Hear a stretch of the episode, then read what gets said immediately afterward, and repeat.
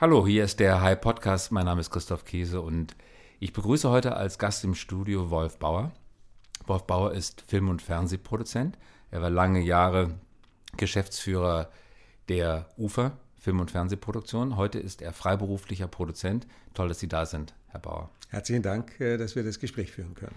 Wunderbar. Wir möchten heute sprechen über die digitale Herausforderung im Film- und Fernsehgeschäft. Sie haben lange Jahre ein Produktionsunternehmen geleitet. Sie müssen dieses Produktionsunternehmen an die digitale Revolution, an die digitale Wirklichkeit heranführen.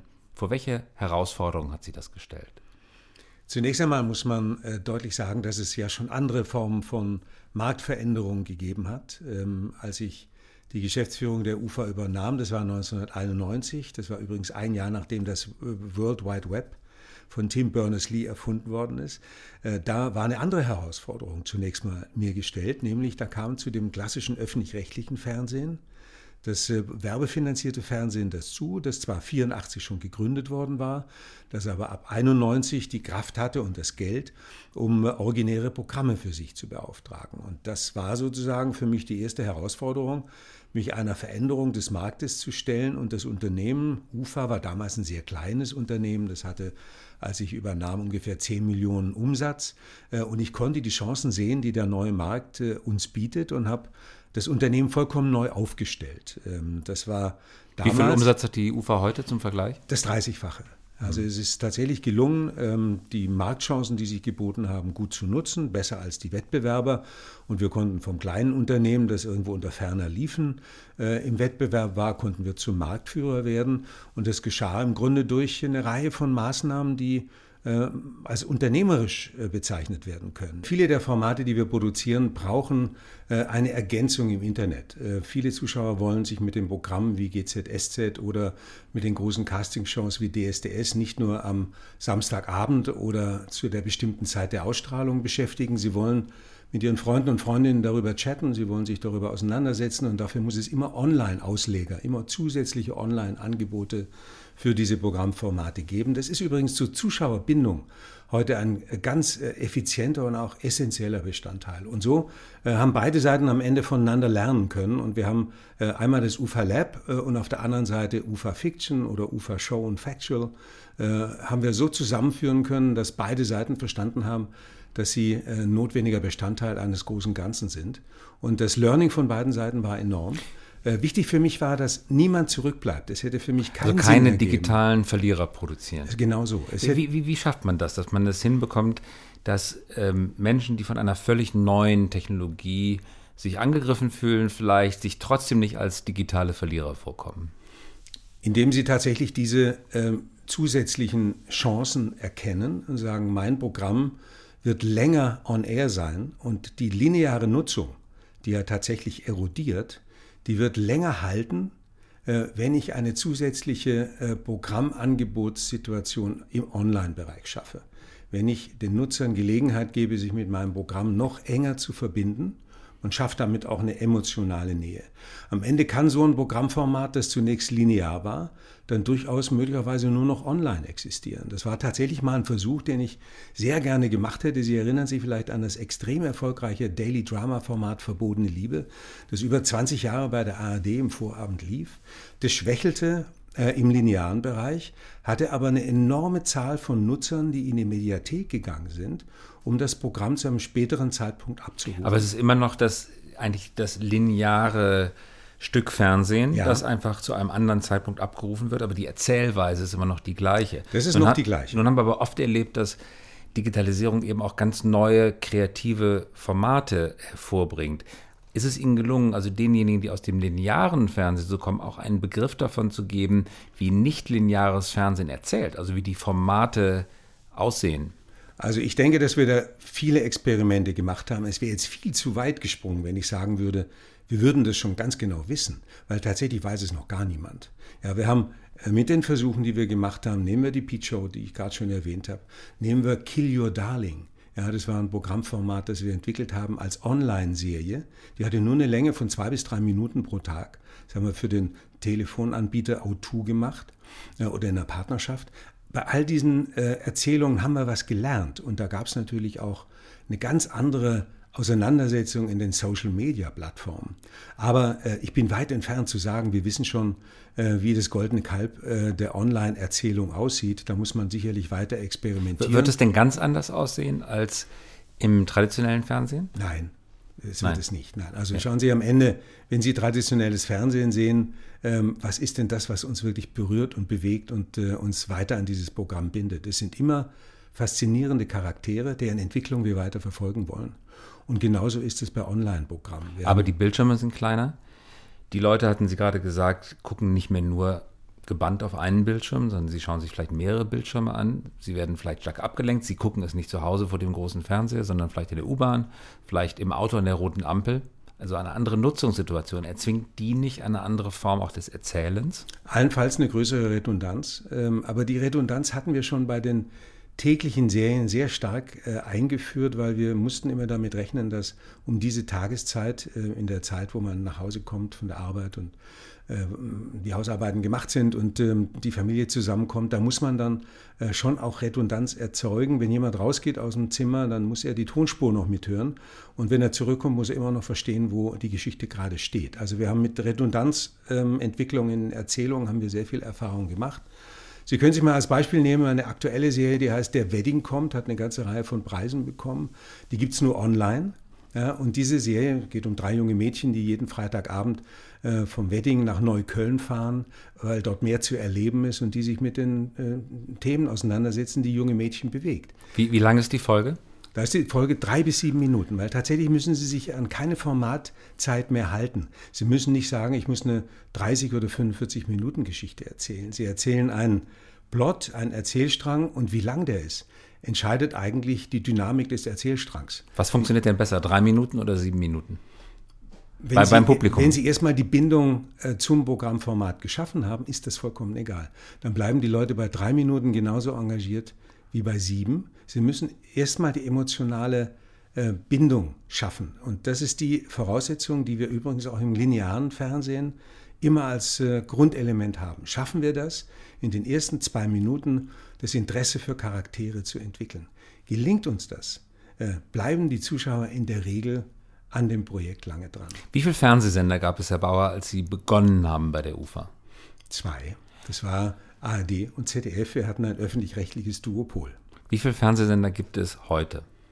Zahllos. Weil wenn Sie tatsächlich Internetprotokollfernsehen haben, dann ähm, werden Ihnen eigentlich alle Programme angeboten, die irgendwo in der Welt zu finden sind. Ja. Hauptsache, Sie sind aufgeschaltet auf das IPTV-Programm. Aber ich denke mal, dass ein Zuschauer äh, heute mit 600 ähm, Fernsehsenderangeboten oder Plattformangeboten zu tun hat. Trotzdem entscheidet er sich am Ende für das, was wir Relevant Set nennen. Er hat eine Priorität für zehn Programmanbieter und wird sich in der Regel bei diesen zehn Programmanbietern tummeln und wird sehen, was ist dort im Angebot, was ich nutzen kann. Äh, wir haben ja folgende Situation und das muss ich wirklich nochmal ganz deutlich sagen. Die lineare Nutzung in Deutschland, was Fernsehen angeht, geht nicht zurück. Sie bleibt ungefähr bei vier Stunden pro Tag. Das ist ja auch schon eine, für viele eine Überraschung. Eine unglaubliche Zahl. Zahl. Ja, weil da sind ja einige Leute drunter, die wenig schauen oder gar nicht. Dafür andere, die sieben, acht, neun Stunden Fernsehen konsumieren. Also wir haben eine Nutzung von vier Stunden. Wir sehen, dass bei den unter 29-Jährigen diese Zahl drastisch zurückgeht. Die liegt jetzt ungefähr bei der Hälfte, genau bei 109 Minuten am Tag. Die nutzen jetzt stärker ähm, Programmangebote mobil. Das kann aber durchaus klassisches Fernsehen sein. Wir müssen deswegen den Begriff des Fernsehens der digitalen Welt anpassen. Also für mich ist die neue Definition des Fernsehens jedwede Nutzung von Bewegtbild, ganz egal auf welcher Plattform. Es kann auch YouTube sein und Facebook. Kann auch YouTube, Facebook, kann, kann Apple sein, kann Netflix sein, kann Amazon sein, Sky das ist nicht mehr relevant, weil der Zuschauer interessiert sich nur für das Programm, er interessiert sich nicht, von wem es kommt. Nicht mehr für den Absender, nicht mehr die Marke ARD, ZDF, sondern das Programm selber ist die Marke. Wenn Sie das jetzt alles aufaddieren von der Zeit, wie viele Minuten kommen bei den unter 29-Jährigen dann heute heraus? Also 109 Minuten immer noch linear. Äh, dafür nutzen sie sogar mehr äh, insgesamt an Bewegbild. Also wir haben einen deutlichen Zuwachs, das können wir messen. Äh, dass wir sagen, jüngere Leute, also die unter 29-Jährigen, schauen möglicherweise sogar durchschnittlich fünf Stunden Bewegtbild, aber auf unterschiedlichen Medien und im Übrigen auch auf unterschiedlichen Geräten. Für die ist es nicht mehr entscheidend, zu Hause äh, den großen Bildschirm an der Wand zu haben. Das haben die übrigens auch gerne. Viele haben ähm, heute auch kostengünstig zu erwerbende äh, Screening-Projektoren, äh, haben auch eine gute Soundanlage dazu, das kostet heute nicht mehr viel. Äh, und trotzdem schauen sie weiterhin auf dem Smartphone, da werden die äh, Bildschirme ja immer größer und nutzen dann durchaus auch mal so ein Smartphone, um ein Fußballspiel zu sehen. Was man nicht für möglich gehalten hätte, als wir das UFA Lab gegründet haben. Da haben wir uns gedacht, naja, also bestimmte Programmangebote wird man auf so kleinen Bildschirmen nicht nutzen. Da haben wir uns schwer geirrt. Äh, die Zuschauer, die Nutzer stören sich daran nicht. Also insgesamt haben wir eine unglaubliche ähm, Erweiterung der Möglichkeiten. Wir haben ja immer darüber gesprochen, was bringt die digitale Welt. Sie bringt mit Sicherheit ähm, Fragmentierung. Äh, wir haben einmal eine Fragmentierung äh, im Angebot. Heute gibt es nicht mehr nur zwei Anbieter, sondern wie gesagt 600.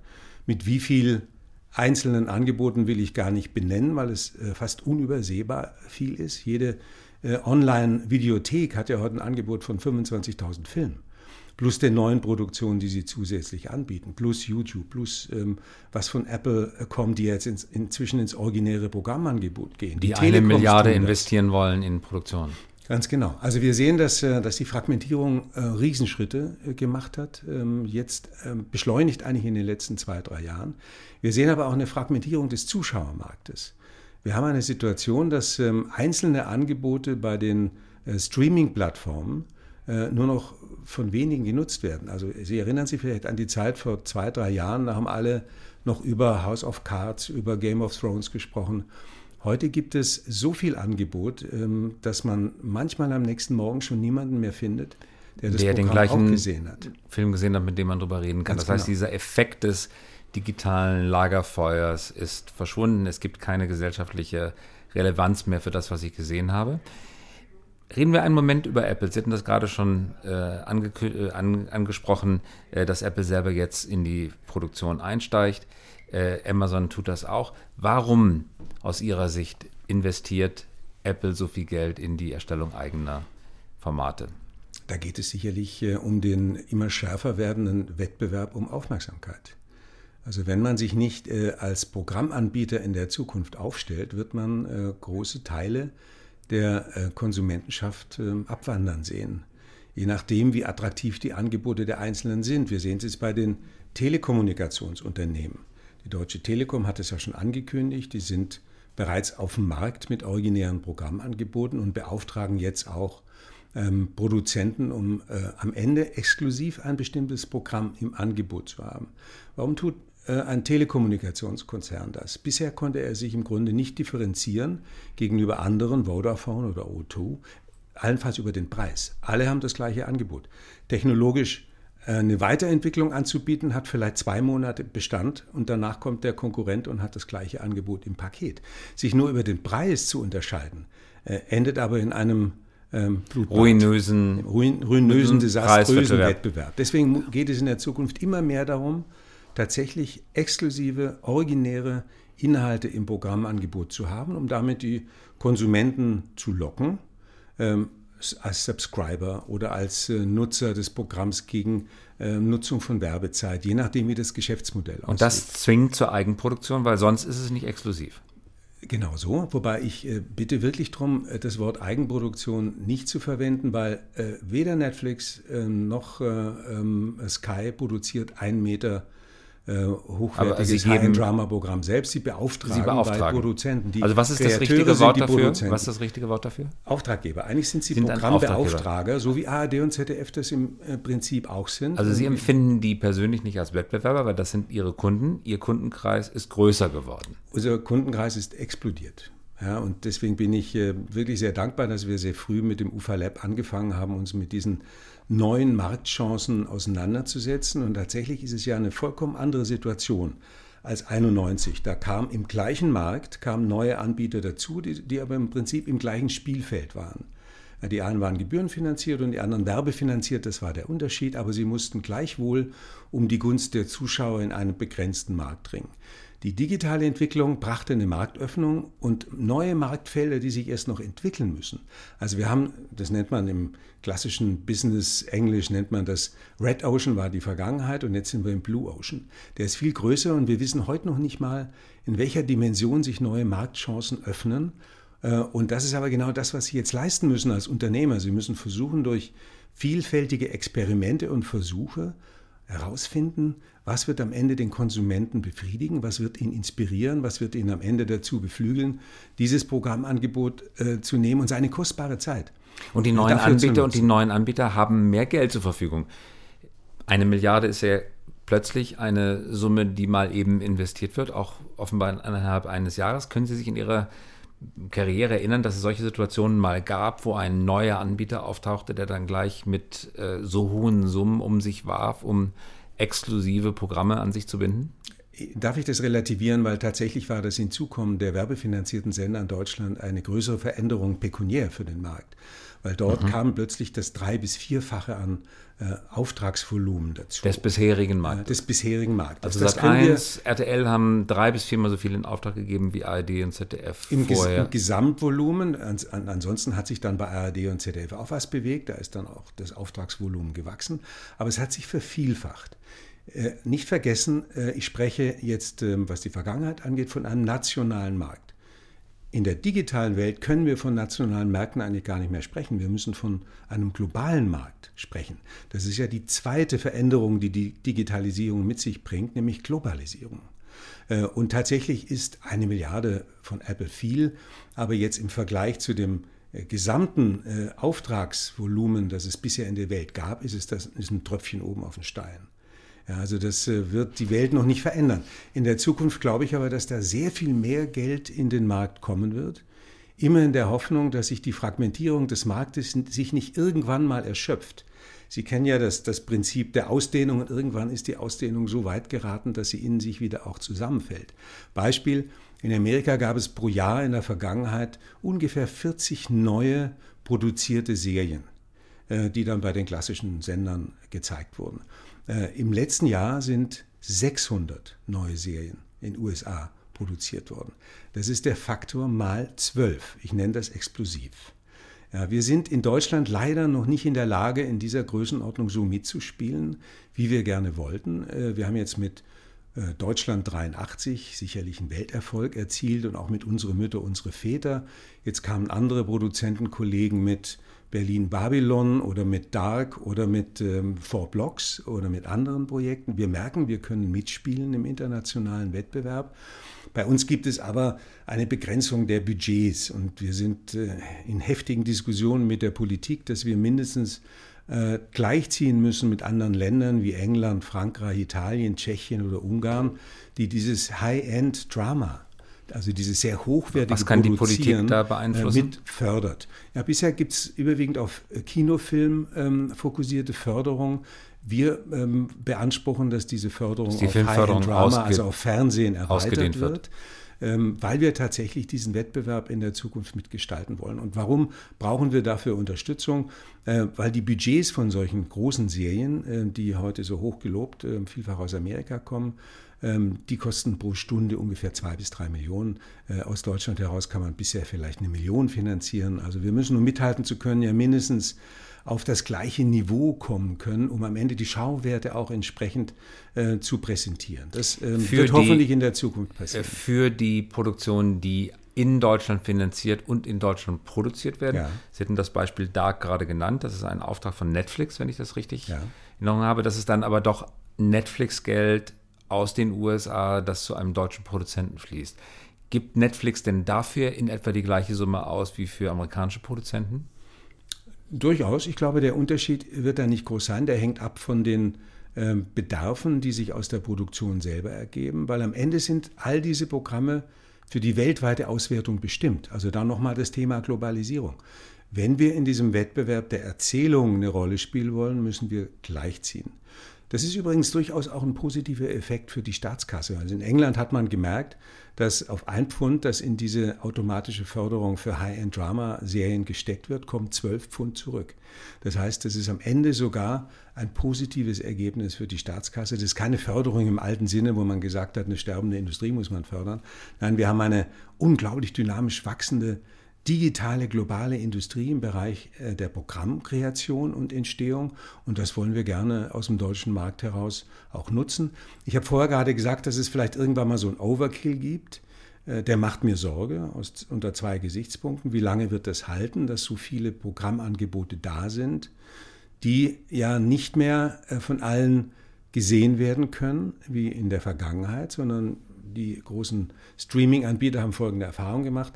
Ein neues Angebot einer Serie äh, wird vom Konsumenten über anderthalb Folgen im Durchschnitt und dann abgebrochen und dann oder abgebrochen und er wendet sich der nächsten zu. Aber Sie kennen den genauen Abbruchpunkt im Unterschied zu traditionellem Fernsehen. Ja, ist auch wieder ein Durchschnittswert. Es gibt natürlich dann eine ganze Reihe von Zuschauern, die schauen sich jede Episode bis zum Ende an und andere, die steigen sogar noch früher aus, wenn die ersten drei Minuten sie nicht überzeugt haben. Also da ist nochmal eine erhebliche Anforderung an die Künste der Produzenten, der Regisseure und Autoren gestellt, dass sie auch da wieder in den ersten einfahren. zwei Minuten eine emotionale Bindung Genau aufbauen. wieder dieses Thema, das wir vorher hatten. Das ist im linearen Fernsehen genauso wichtig wie im digitalen.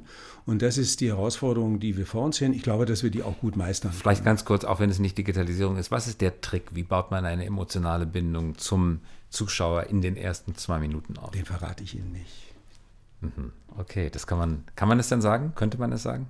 Also sicherlich äh, ist das nicht so einfach zu erklären. Sie, das kommt darauf an, was für eine Hauptfigur sie definieren, was für eine, für eine Hintergrundgeschichte, für eine Backstory diese Figuren haben und wie sie in den ersten anderthalb, zwei Minuten die Figur charakterisieren. Durch irgendeine Aktion, die auf der einen Seite dramatisch, aber auch gleichwohl emotional ist. Und wenn dadurch der, der äh, Charakter sich zeigt, sich offenbart und der Zuschauer sagt, um Gottes Willen, was muss ich hier noch erwarten? Ich muss ja mit allem rechnen. Nehmen Sie mal House of Cards. Ähm, der äh, er spätere Präsident, Hund. er wirkt den Hund auf der Straße. Äh, das, da öffnet sich sozusagen ein, ein, Blick in den Charakter dieser Figur hinein und Sie müssen das Schlimmste befürchten. Das ist ähm, abstoßend auf der einen Seite, gleichzeitig wieder hochattraktiv, weil Sie sagen, was wird der noch alles machen? Und das möchte ich jetzt gerne verfolgen. Ein Beispiel von vielen. Ja, ich könnte jetzt ähm, zwei Stunden mit Ihnen verbringen und verschiedene Beispiele der Exposition mit Ihnen diskutieren. Aber jedes Mal wird es aufs Neue eine andere Herausforderung, weil ich sage, mit äh, einem anderen Spielfeld, mit anderen Charakteren, anderen Konflikten, äh, anderen Erzählströmen zu tun habe. Äh, aber auch das wird sozusagen für die digitale Welt ganz entscheidend sein. Es gibt aber einen Aspekt, den wir beide auch noch mal kurz ansprechen müssen. Ich mache mir auch tatsächlich Sorgen, was die Fragmentierung angeht, weil eben kein Lagerfeuer mehr entsteht. Weil nicht mehr darüber gesprochen weil wird. nicht mehr darüber gesprochen Und damit auch kein sozialer Druck erzeugt wird, eine bestimmte Serie jetzt sehen zu müssen, ja. weil alle in der Kantine sie ja, gesehen haben. Ganz genau so. Und weil damit auch kein gemeinsames Erleben mehr entsteht. Und das war immer gemeinschaftsbildend. Und wenn wir uns das genau durchdenken, dann werden wir uns in der Zukunft fragen, wie entsteht denn überhaupt noch Öffentlichkeit, wenn wir gar keine gemeinsamen kollektiven Erlebnisse mehr dieser Art haben. Deswegen bin ich heute nach wie vor der Überzeugung, für meine Programmarbeit jetzt als Produzent, dass ich sehr gerne bei den klassischen linearen Sendern meine Programme in die Ausstrahlung bringen will, weil dann erreiche ich wenigstens bei ARD oder ZDF sieben, acht Millionen Menschen zur gleichen Zeit und äh, bei den äh, werbefinanzierten Sendern vielleicht fünf oder sechs. Das ist mir lieber als die 200.000, äh, die dann Berlin-Babylon auf Sky pro Episode hat. Das verstehe ich. Kommen wir, Herr Bauer, nochmal zurück auf Ihre Rolle als Unternehmer. Jetzt geht es darum, in diesem, Sie sagten das, explodierenden Nachfragemarkt mit unglaublich viel Geld und sehr vielen unterschiedlichen Sendern, Anbietern, das Unternehmen Ufer zu positionieren, damit man in diesem, Sie sagten, das weltweiten Wettbewerb des Geschichtenerzählens mithalten kann. Wie baut man ein solches Unternehmen wie die Ufer um, um diesen plötzlich so global gewordenen Wettbewerb bestreiten zu können? Dieser Umbau ist im Grunde schon abgeschlossen. Ähm, ich habe mit dem Umbau als CEO ungefähr in den Jahren 2005, 2006 begonnen mit der Etablierung des UFA Lab, weil wir sahen, die Digitalisierung bringt dramatische Veränderungen in unser Geschäft. Und bevor es von, von außen disruptiert wird, müssen wir es von innen disruptieren.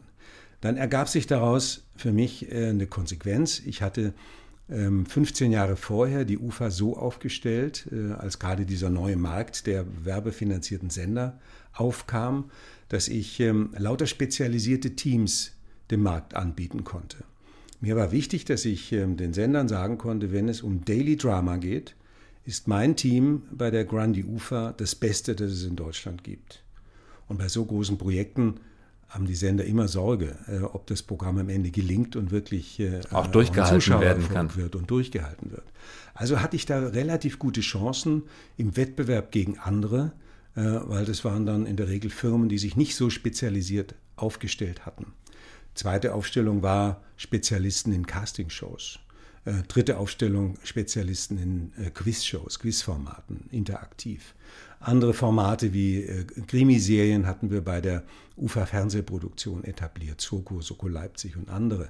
Also wir waren im Grunde genommen das einzige Unternehmen in Deutschland, das lauter spezialisierte Teams hatte unter jeweils einem Labelbegriff. Teamworks war zuständig für die aufmerksamkeitsrelevanten High-End-Drama-Produktionen, in, in, der Regel historische Mehrteiler, wie Die Flucht, äh, wie Tanz mit dem Teufel äh, oder Dresden oder äh, Unsere Mütter, unsere Väter und viele andere Projekte. Und äh, ähm, jeweils, jedes Label hatte sozusagen damit einen eigenen Marktauftritt. Ich habe damals auch dafür gesorgt, das war ein bisschen machiavellistisch, das haben meine Teamkollegen nicht gemocht, dass meine verschiedenen Labels sich untereinander Konkurrenz machen. So hatte ich den Vorteil, dass äh, immer wenn es um den Wettbewerb, ähm, um Der einen Timeslot ging, dass einer von meinen Teams ähm, am ehesten die Chance hatte. Manchmal hatte ich zwei, drei Projekte im Rennen und habe am Ende häufig ähm, ähm, äh, dann am Ende den Auftrag bekommen. Das hielt lange, aber ich musste dieses äh, Organisationsprinzip tatsächlich vollkommen auf den Kopf stellen. Weil ich habe gesehen, dass die Digitalisierung uns mehr abfordert, dass man nicht mehr nur in Genres denken kann, sondern dass man äh, den Blick öffnen muss. Also kein Tunnelblick mehr, äh, nicht mehr sozusagen die Sicht auf Spezialisierung, sondern äh, wir mussten die vorhandenen Talente in der UFA stärker miteinander in Verbindung bringen. Wir mussten sie vernetzen miteinander. Also wenn nicht, wenn nicht mehr nur in Genres, in, in welchen Begriffen dann? Tatsächlich in Programmentwicklungen, Innovationsentwicklungen, die dazu führen können, neue Märkte zu erschließen die es bisher eben nicht gab. Dazu gehört durchaus ähm, ein Projekt wie Deutschland 83, das wir jetzt in der Verlängerung nicht mehr mit dem klassischen Sender machen, äh, sondern mit einem äh, Streaming-Anbieter, mit Amazon, der sich ähm, sofort bereit erklärt hat, bei der Attraktivität des Programmes sogar zwei Staffeln äh, zu finanzieren. Oder verschiedene andere ähm, Projekte, die zum Beispiel mit Interaktivität zu tun haben, dass wir bei einer Funkausstellung vor acht Jahren das, die erste interaktive Quizshow etabliert haben, wo sich jeder Nutzer zu Hause auf seinem Smartphone aufnehmen konnte, sozusagen mit seiner Antwort und er konnte eingespielt werden am Ende in der Sendung. All das sind Formate, die sich als Experimente durchaus bewährt haben. Die sind noch nicht breit äh, in die Produktion gegangen, aber darum geht es bei Experimenten ja nicht. Sie müssen zunächst mal sehr viele Versuche äh, machen um am Ende zu sehen, was kommt beim Publikum besonders gut an, was wollen die Konsumenten intensiv nutzen. Und dafür war die Vernetzung von sehr vielen unterschiedlichen Talenten notwendig.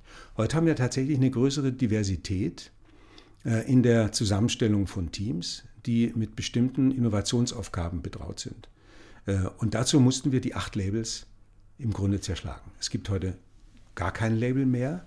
Es gibt noch zwei Bereiche, die bei uns äh, voneinander unterschieden werden. Die einen sitzen in Köln, das ist äh, die äh, UFA Show und Factual, zuständig für alle Showformate. Und es ist die UFA Fiction, die macht von Daily Drama bis zum Kinofilm alles, was mit fiktionalem Erzählen Aber das bedeutet doch, dass die organisatorische Antwort, die Sie damals gefunden hatten, sich nämlich in acht Labels aufzuteilen für die analoge, traditionelle Welt des linearen Fernsehens, damals die richtige Antwort war, ja. heute aber nicht einfach nur nicht die richtige Antwort, sondern sogar die falsche Antwort ist und sie das Gegenteil machen mussten von dem, was sie selber damals gemacht haben. Genauso würde ich es auch formulieren. Also sie mussten zweimal eine Wende fahren. Ja. Und ich halte das für ähm, die Dynamik des Unternehmertums. Ich glaube, dass das auch ganz selbstverständlich ist, äh, dass man sich mit diesen Marktveränderungen so beschäftigen muss, dass die Amerikaner sagen immer ahead of the curve ist. Dass man vordenkt und dass man sagt, wir müssen das Unternehmen so aufstellen, dass es äh, für die Zukunft bereit ist. Also heute heißt unser Unternehmensprinzip One UFA. Das äh, signalisiert sozusagen, dass wir eine große ähm, Plattform geschaffen haben, eine Netzwerkarchitektur, wo wir die besten Talente äh, ins Haus holen und die untereinander vernetzen. Es gibt übrigens nichts, was so attraktiv ist für Top Talents wie andere Top Talents im gleichen Unternehmen. Wann ist Ihnen das klar geworden, dass Sie sich selber korrigieren müssen? Ich würde das gar nicht Korrektur nennen, sondern ich würde glauben, dass ähm, es unternehmerisches Handeln ist, dass man Entwicklungen im Markt und Entwicklungen möglicherweise in der Gesellschaft oder in der Technologie rechtzeitig erkennt und nicht erst, wenn es sozusagen so weit ist, reagiert und umlenkt, sondern wie ein guter Kapitän rechtzeitig sieht, da vorne ist ein Eisberg, ähm, da sollte ich jetzt ähm, möglicherweise nicht nur bremsen, sondern ich sollte vor allem das Ruder in die eine oder andere Richtung legen, dass ich vorbeikomme. Und nicht beides gleichzeitig übrigens, das hat man bei der Titanic gesehen. Sie müssen es erkennen, aber Sie müssen eben auch noch das Richtige tun. Wann ist Ihnen klar geworden, was die richtige Antwort auf die Herausforderung ist? Mir ist erst klar geworden, dass es die richtige Antwort ist, äh, als wir es im Grunde vollkommen vollzogen hatten. Wir haben ja mit dem Umbau, wie gesagt, 2005, äh, 2006 begonnen und es hat gedauert bis, ich würde sagen, letztes Jahr. Jetzt haben wir uns so weit eingeschwungen, dass wir diesen dramatischen Umbauprozess gut verkraftet haben und neue Energie und neue Kreativität im Unternehmen sehen. Das Unternehmen ist wirklich auch aufgewacht. Weil ähm, das, was ich vorher gesagt habe, äh, habe Top Talents sind äh, äh, besonders angezogen von anderen äh, Top-Talenten im Unternehmen. In den Silos waren die einzelnen Teams untereinander teilweise ja gar nicht bekannt. Ja, die, die, die haben nie zusammengearbeitet. Und jetzt haben wir neue Teams geformt und die Energie, die da entfacht wurde, wir nennen es immer Brennfaktor. Ja, wenn wir merken, dass wenn Teams zusammen besonders gut arbeiten und wenn da viele Zündfunken in der Luft sind, die dann am Ende zu neuen Ideen führen. Das funktioniert jetzt. Wir haben unser ähm, Innovationsmanagement über diese äh, Diversität in den Teams sehr gut äh, auf den Weg gebracht. Wir haben viele neue Entwicklungen, die die neuen zukünftigen Verwertungsarten in den digitalen Welten äh, ansprechen wollen. Und wir haben natürlich auch ein gutes Qualitätsmanagement etabliert. Also wir haben auch ähm, eine Gruppe äh, die jeweils untereinander diskutiert die Qualität von Drehbüchern, die Qualität von Konzepten, damit man schon im Vorfeld, nicht erst durch einen Markttest vor Publikum, im Vorfeld schon merkt, wo liegt man richtig und wo liegt man falsch. Herr Bauer, als abschließende Frage, welchen Fehler haben Sie gemacht bei der Digitalisierung der UFA? Was würden Sie anderen Unternehmern raten, nicht zu tun? Was, sind die, was ist die größte Falle, der Sie aufgelaufen sind? Wir haben sicherlich in der Experimentierlust ähm, sehr breit ausgegriffen und haben zahllose neue Versuche gemacht, äh, in denen wir uns teilweise auch erschöpft haben. Am Ende ist es ja ganz entscheidend, dass Sie sich dann äh, in so einem Labor auf das eine oder andere hitverdächtige Thema konzentrieren und das dann skalierbar machen. Also wenn ich an die Zahl der Experimente denke, waren bestimmt über 150 von den ersten äh, Soaps äh, für reine Online-Nutzung bis hin jetzt zu einer Streaming-Plattform, wo wir UFA-Programme anbieten, übrigens auch aus der Historie der UFA aus den 20er Jahren. Äh, das nennt sich UFA Film, ist auch als App erhältlich. Das machten wir zusammen mit der Telekom. Das war noch größenmäßig das ähm, Volumengrößte von allen Aktivitäten, sozusagen mein Abschiedsgeschenk an die UFA. Ähm, aber es ist uns bisher noch nicht gelungen, äh, ein Programmformat zu entwickeln, das in eine ähnliche Dimension gewachsen ist wie klassisches lineares Fernsehen. Wenn wir ein klassisches Fernsehprogramm machen, äh, das hat Erfolg beim Publikum, dann kann das schon mal in relevante Größenordnungen kommen, 10, 15, 20 Millionen Euro und entsprechende Deckungsbeiträge. Das ist das, was das UFA Lab äh, noch nicht erreicht hat. Äh, das ist die Herausforderung für die Zukunft. Mein Nachfolger wird sich darum kümmern müssen und wird da sein unternehmerisches Talent beweisen, dass wir sowas dann tatsächlich ähm, also auf die Anfangserfolge, Anfangserfolge zu erzielen. Ja, das geht vergleichsweise einfach.